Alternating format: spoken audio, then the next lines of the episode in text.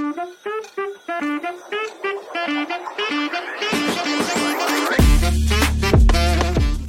مرحبا بكم مستمعينا اينما كنتم سواء داخل المغرب أو لا خارجه على أثير إذاعتنا R 212 la web radio des Marocains du monde أول إذاعة في الويب موجهه خصيصا لمغاربة العالم. وكما العادة مستمعينا فقرة نجومك كرفقكم في إطلالة في آخر أخبار نجوم الساحة الفنية الوطنية والدولية. عاد مغني الراب طه فحصل ملقب فنيا بالجراندي توتو ليخلق الجدل مجددا بتصرفاته غير الأخلاقية حسب وصف البعض حيث تم تداول فيديو بشكل واسع في مواقع التواصل الاجتماعي يظهر فيه توتو وهو يشتم أحد الشباب الذي حضر حفلته بفرنسا. بعدما رمي قميصه على الرابر المغربي حيث تفاجأ الجمهور بتوقفه عن الغناء والرد عليه بطريقة نابية تخللتها مصطلحات خادشة للحياء وسب للذات الإلهية. ولقيت هذه الواقعة غضبا كبيرا لدى فئة عريضة من الناس خاصة وأنها ليست المرة الأولى التي يتهم فيها توتو بالإساءة إلى المقدسات والإخلال بالحياء العام. من الجدير بالذكر أن الجراندي توتو قد جاء اسمه في قائمة منصة بيلبورد عربية لأفضل 100 فنان وهي القائمة التي تسلط الضوء على الأغاني الأكثر رواجا وعلى الفنانين العرب الأكثر شعبية.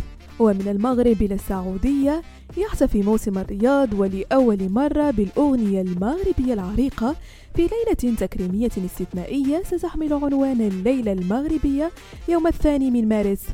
وستشهد هذه السهرة مشاركة ثلة من ألمع نجوم المغرب أبرزهم المطرب عبد الوهاب الدكالي الذي سيتم تكريمه لثاني مرة في هذه التظاهرة اعترافا بمشواره الفني إضافة إلى الفنان حاتم عمور وعبد الفتاح القريني والفنانة زينة الدودية يذكر أن فعاليات هذا الموسم الثقافي والغنائي ينظم تحت رعاية رئيس الهيئة العامة للترفيه تركي آل الشيخ وتهدف إلى تحويل الرياض إلى وجهة ترفيهية وذلك في إطار برنامج رؤيتها لسنة 2030 ونختم فقرة نجومك بالفنانة الشابة رجاء بالمير والتي تخوض تجربة الغناء باللهجة المصرية لأول مرة وذلك من خلال عمل سيجمعها بالفنان والملحن المصري عمر مصطفى.